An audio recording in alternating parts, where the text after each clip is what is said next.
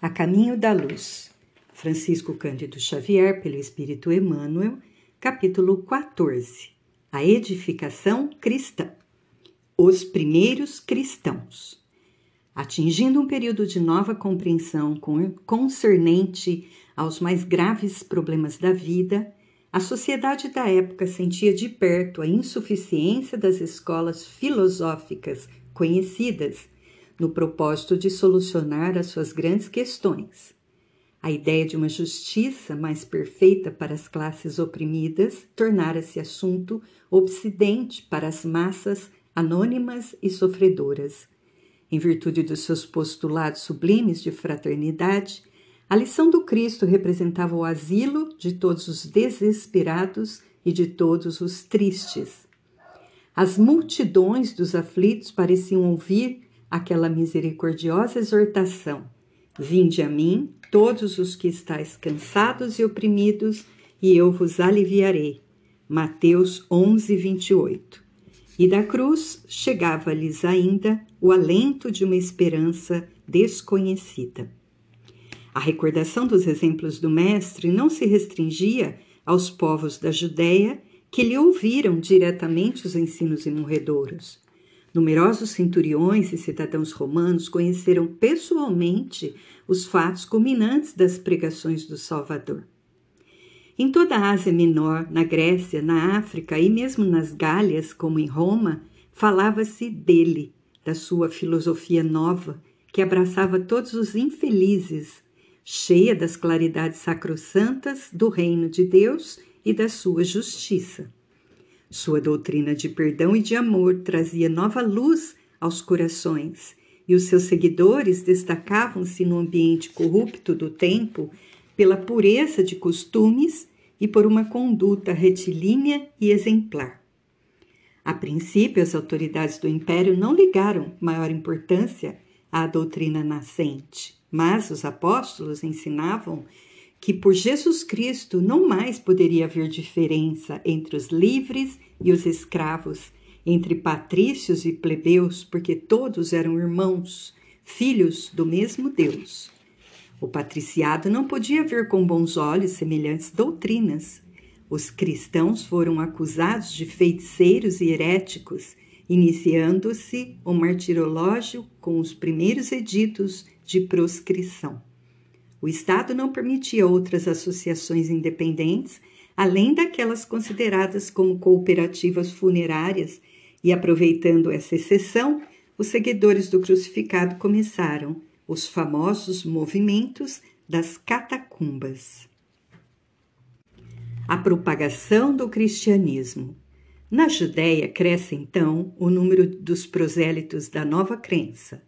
O hino de esperanças da manjedoura e do Calvário espalha nas almas um suave e eterno perfume. É assim que os apóstolos, cuja tarefa o Cristo abençoara com a sua misericórdia, espalham as claridades da Boa Nova por toda parte, repartindo o pão milagroso da fé com todos os famintos do coração. A doutrina do crucificado propaga-se com a rapidez do relâmpago. Fala-se dela tanto em Roma como nas Galhas e no norte da África. Surgem os advogados e os detratores. Os prosélitos mais eminentes buscam doutrinar, disseminando as ideias e interpretações. As primeiras igrejas surgem ao pé de cada apóstolo ou de cada discípulo mais destacado e estudioso. A centralização e a unidade do Império Romano facilitaram o deslocamento dos novos missionários que podiam levar a palavra de fé ao mais obscuro recanto do globo sem as exigências e os obstáculos das fronteiras. Doutrina alguma alcançara no mundo semelhante posição em face da preferência das massas. É que o Divino Mestre selara com exemplos as palavras de suas lições e morredouras. Maior revolucionário de todas as épocas não empunhou outra arma, além daquelas que significam amor e tolerância, educação e aclaramento. Condenou todas as hipocrisias, insurgiu-se contra todas as violências oficializadas, ensinando simultaneamente aos discípulos o amor incondicional à ordem, ao trabalho e à paz construtiva. É por essa razão que os evangelhos constituem o livro da humanidade por excelência. Sua simplicidade e singeleza transparecem na, tradu na tradução de todas as línguas da terra, prendendo a alma dos homens entre as luzes do céu ao encanto suave de suas narrativas. A redação dos textos definitivos. Nesse tempo, quando a guerra formidável da crítica procurava minar o edifício imortal da nova doutrina, os mensageiros do Cristo presidem a redação dos textos definitivos com vistas ao futuro, não somente junto aos apóstolos e seus discípulos, mas igualmente junto aos núcleos das tradições. Os cristãos mais destacados trocam entre si cartas de alto valor doutrinário para as diversas igrejas. São mensagens de fraternidade e de amor que a posteridade muita vez não pôde ou não quis compreender. Muitas escolas literárias se formaram nos últimos séculos dentro da crítica histórica para o estudo e elucidação desses documentos. A palavra apócrifo generalizou-se como o espantalho de todo mundo. Histórias numerosas foram escritas, hipóteses incontáveis foram aventadas, mas os sábios materialistas, no estudo das ideias religiosas, não puderam sentir que a intuição está acima da razão e ainda uma vez falharam em sua maioria na exposição dos princípios e na apresentação das grandes figuras do cristianismo. A grandeza da doutrina não reside na circunstância de o evangelho ser de Marcos ou de Mateus, de Lucas ou de João. Está na beleza imortal que se irradia de suas lições divinas, atravessando as, as idades e atraindo os corações. Não há vantagem nas longas discussões quanto à autenticidade de uma carta de Inácio de Antioquia ou de Paulo de Tarso, quando o raciocínio absoluto não possui elementos para a prova concludente e necessária. A opinião geral rodopiará em torno do crítico mais eminente segundo as convenções. Todavia, a autoridade literária não poderá apresentar a equação matemática do assunto é que, pelas portas adentro do coração, só a essência deve prevalecer para as almas, e em se tratando das conquistas sublimadas da fé, a intuição tem de marchar à frente da razão, preludiando generosos e definitivos conhecimentos. A missão de Paulo. No trabalho de redação dos evangelhos, que continuem, que constituem, sem dúvida, o portentoso alicerce do cristianismo, verificam-se nessa época algumas dificuldades para que se lhes desse o precioso caráter universalista.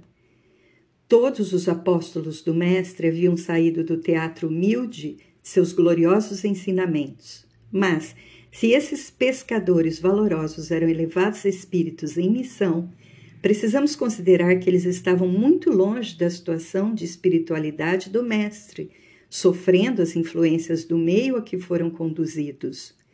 Tão logo se verificou o regresso do Cordeiro às regiões da luz, a comunidade cristã, de modo geral, começou a sofrer a influência do judaísmo e quase todos os núcleos organizados da doutrina pretenderam guardar feição aristocrática em face das novas igrejas e associações que se fundavam nos mais diversos pontos do mundo.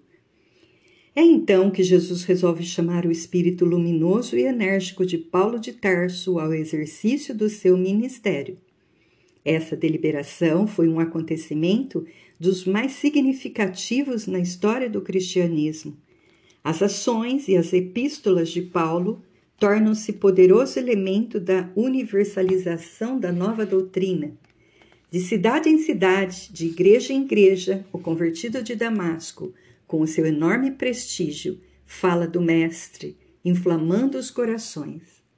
A princípio, estabelece-se entre eles e os demais apóstolos uma penosa situação de incompreensibilidade, mas sua influência providencial teve por fim evitar uma aristocracia injustificável dentro da comunidade cristã nos seus tempos inesquecíveis de simplicidade e pureza. O Apocalipse de João. Alguns anos antes de terminar o primeiro século, após o advento da nova doutrina, já as forças espirituais operam uma análise da situação amargurosa do mundo em face do porvir. Sob a égide de Jesus, estabelecem novas linhas de progresso para a civilização assinalando os traços iniciais dos países europeus dos tempos modernos. Roma já não representa então, para o plano invisível, senão um foco infeccioso que é preciso neutralizar ou remover. Todas as dádivas do alto haviam sido desprezadas pela cidade imperial, transformada num Vesúvio de paixões e de esgotamentos. O Divino Mestre chama aos espaços o espírito João, que ainda se encontrava preso nos liames da terra, e o apóstolo, atônito e aflito, lê a linguagem simbólica do invisível.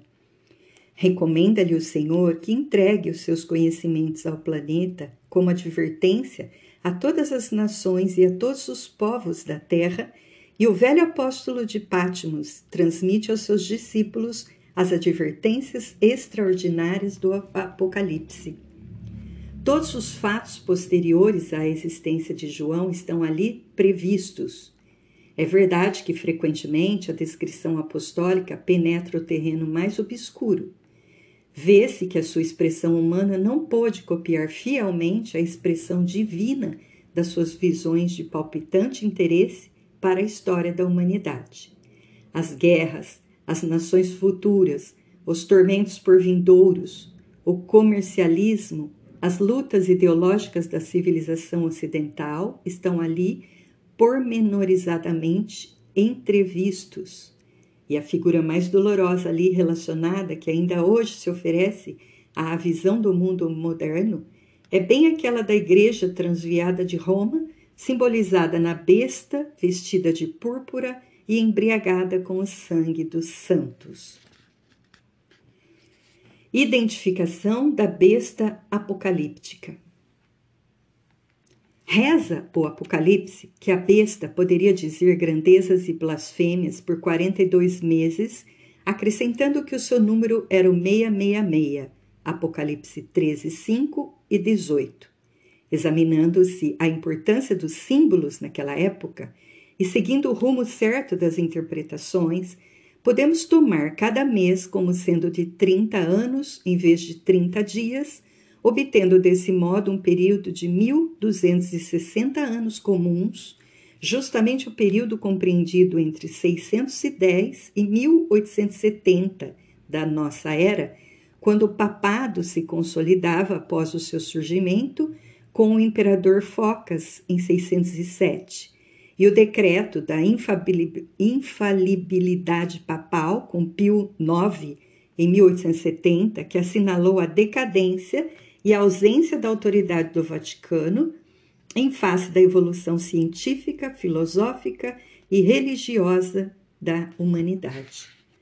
Quanto aos números, ao número 666, sem nos referirmos às interpretações com os números gregos em seus valores, devemos recorrer aos algaris, algarismos romanos em sua significação por serem mais divulgados e conhecidos, explicando que é o sumo pontífice da Igreja Romana que usa os títulos de Vicarius Generalis Dei in Terris, Vicarius Filii Dei e Dus Cleri, que significam Vigário Geral de Deus na Terra, Vigário do Filho de Deus e Príncipe do Clero, Bastará ao estudioso um pequeno jogo de paciência, somando os algarismos romanos encontrados em cada título papal, a fim de encontrar a mesma equação de 666 em cada um deles.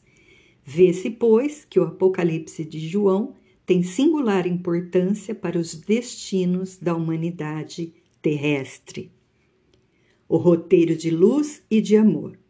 Mas voltemos aos nossos propósitos, cumprindo-nos reconhecer nos evangelhos uma luz maravilhosa e divina que o escoar incessante dos séculos só tem podido avivar e reacender é que eles guardam a súmula de todos os compêndios de paz e de verdade para a vida dos homens, constituindo o roteiro de luz e de amor através do qual todas as almas podem ascender às luminosas montanhas da sabedoria dos céus.